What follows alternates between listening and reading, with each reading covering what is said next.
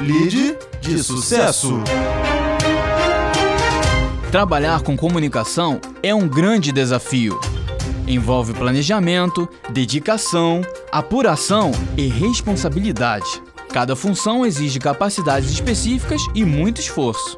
De acordo com o Dicionário Essencial da Comunicação, o lead é a abertura de um texto jornalístico na qual se apresenta sucintamente o assunto. É constituído pelos elementos fundamentais do relato a ser desenvolvido no corpo do texto.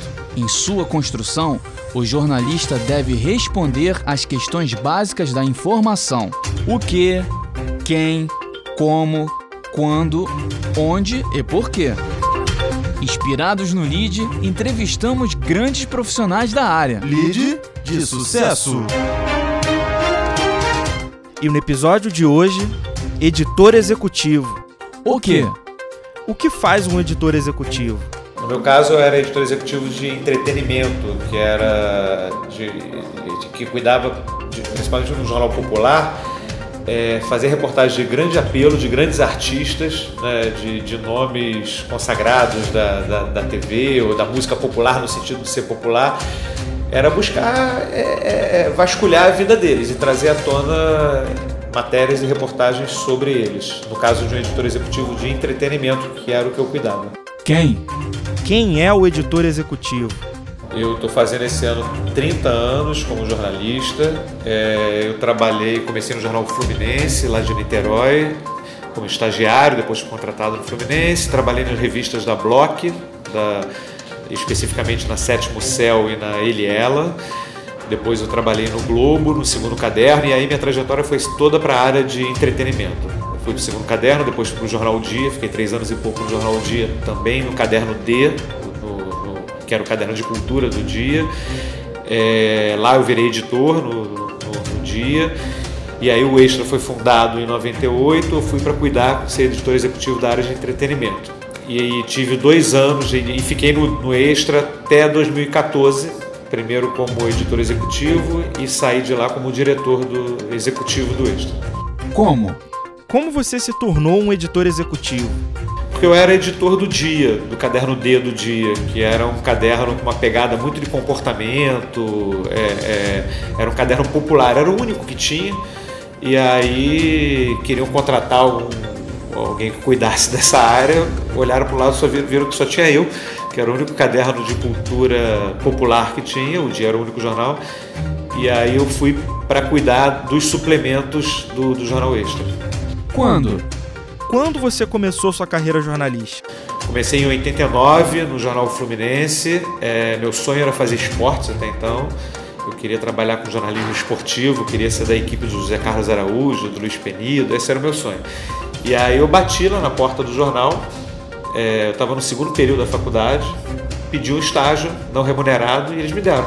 É, entrei pelo, pelo caderno de cultura, que eu acabei fazendo minha trajetória toda, mas na primeira chance que eu tive, eu pulei para a equipe de esportes do, do, do Fluminense. E fiquei um ano como repórter de esportes do Fluminense.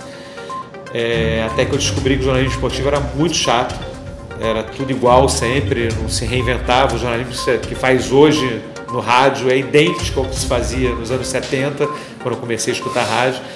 E aí eu desisti do esporte, falei que não queria mais fazer aquilo e fui para e fui para a área de cultura, que era um pouco da minha vocação também. Onde? Onde você considera que teve as experiências mais marcantes? Foi no Jornal Extra, é, que eu fui da equipe fundadora do Jornal Extra. Então você botar de pé um jornal é, que não existe, que não tem marca, que não tem nome, ele sequer tinha nome na época. É, uma equipe 70% jovem e com pouquíssima experiência. É, então, mais marcante foi a, a fundação do Jornal Extra, os primeiros anos do Jornal Extra. Por quê? Por que você quis ser jornalista e editor executivo? Eu resolvi ser jornalista porque eu, eu, eu, eu não queria repetir os dias, eu queria que cada dia fosse diferente do outro. Eu nunca gostei de rotina e eu achava que redação você chegava lá, você não sabia o que ia acontecer na- naquele dia. E de fato é assim, principalmente para quem é repórter. Depois que você começa a, a- a ter novos cargos dentro de uma redação, você passa a ter uma rotina, mas até então eu imaginava que todo dia ia ser um dia diferente do outro. E eu gostava muito de escrever, principalmente por isso. Então eu gostava de escrever e, e paralelo a isso é, eu queria não cair na rotina. E editor executivo eu não escolhi, foi o mercado que me escolheu. Eu, eu era editor do, do Jornal Dia e precisavam de um editor executivo que cuidasse de entretenimento, de jornalismo popular. Aí, como eu falei antes, eu, eu era a única opção no mercado. Qual é o maior desafio de ser um editor executivo? O maior desafio é você ser editor executivo de um jornal popular é diferente de ser editor executivo de um jornal qualificado. Porque o jornal popular você tem que vender o jornal todo dia, você não tem assinatura, você não tem é, é, uma chancela, uma marca forte que, que, que já se venda naturalmente. Então, assim, o desafio de ser editor executivo é você buscar é, reportagens de impacto, de audiência e com jornalismo de qualidade. Lead de sucesso.